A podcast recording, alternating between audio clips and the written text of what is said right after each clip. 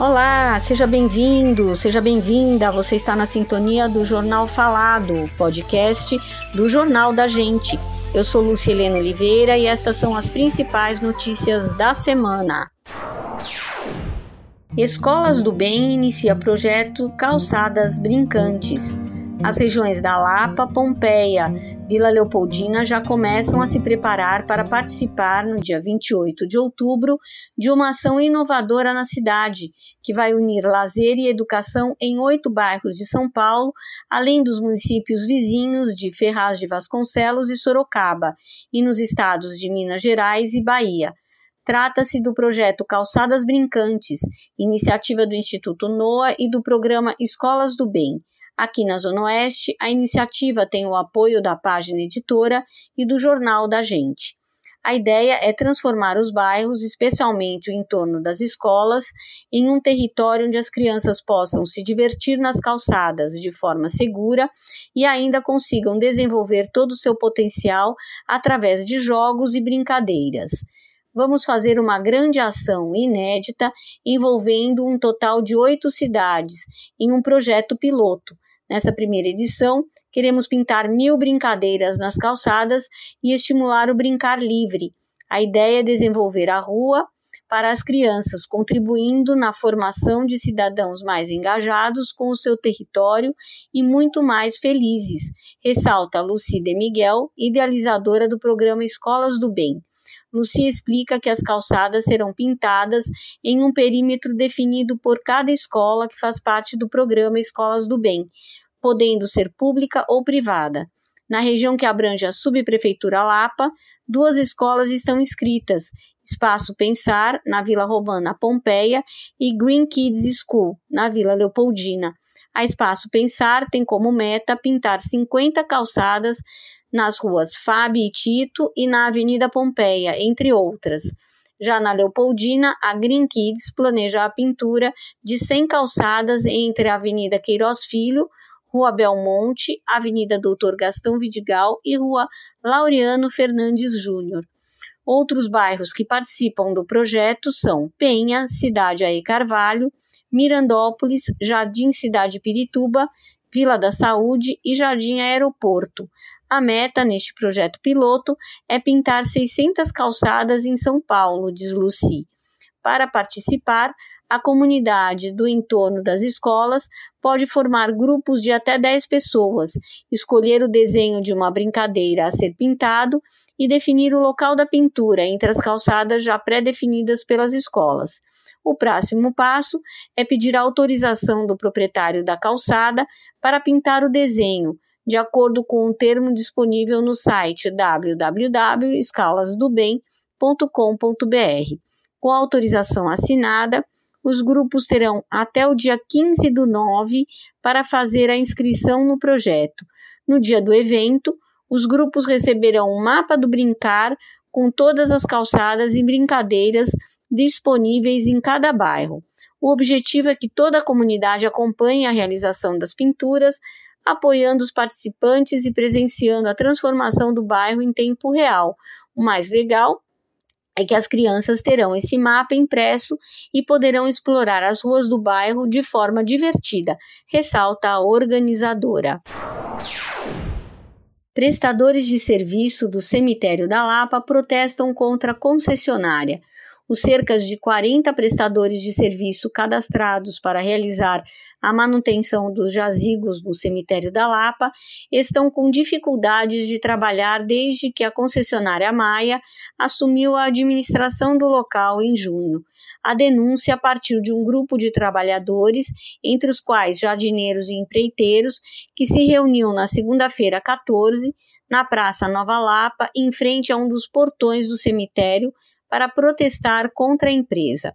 Representado pela advogada Fabiana Camargo da Cruz, o grupo denuncia que a concessionária Maia não está permitindo, por exemplo, que os prestadores de serviço entrem com caçambas para remover o entulho das obras de reforma dos túmulos, o que na prática inviabiliza o trabalho. Isso vem acontecendo à revelia do que diz o decreto número 59.196 de 2020, ainda em vigor, que em seu artigo 19 assegura que a administração dos cemitérios não intervirá nos contratos de construções funerárias e pequenas obras celebrados entre os prestadores de serviço e os cessionários de terreno, cabendo aos administradores apenas a fiscalização das obras, explica a advogada. Além disso, Fabiana ressalta que os profissionais credenciados não têm mais acesso a informações para realizar os serviços de maneira adequada. Até hoje não houve uma reunião da empresa Maia com os credenciados, o que é uma falta de consideração com esses profissionais, muitos deles já com mais de 50 anos de serviços prestados às famílias que têm jazigos no cemitério, diz. A advogada destaca que, por meio da de medidas legais está questionando não apenas a empresa, mas também a SP Regula, órgão regulatório do setor funerário. Como órgão regulatório, a SP Regula deveria não apenas atender às denúncias, mas trabalhar efetivamente para a melhoria dos serviços. Mas não é isso que vem acontecendo, diz. O serviço funerário foi privatizado para que se tornasse mais eficiente, já que no modelo anterior detinha dezenas de processos criminais por denúncias de corrupção, suborno e propina. No cenário atual, o serviço continua precário e desonesto com a população, ressalta a advogada. Após a manifestação, a reportagem do JG foi até a administração do cemitério da Lapa e ouviu de um dos atendentes que as obras nos jazigos agora só podem ser realizadas pela própria concessionária. Já os serviços de jardinagem podem continuar sendo feitos pelos jardineiros credenciados até o final do ano.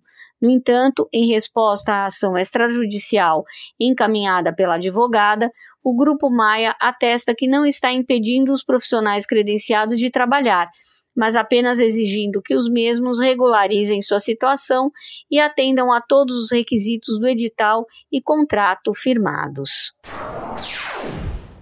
Prefeitura vence recurso e vai retomar obras da ponte Pirituba-Lapa.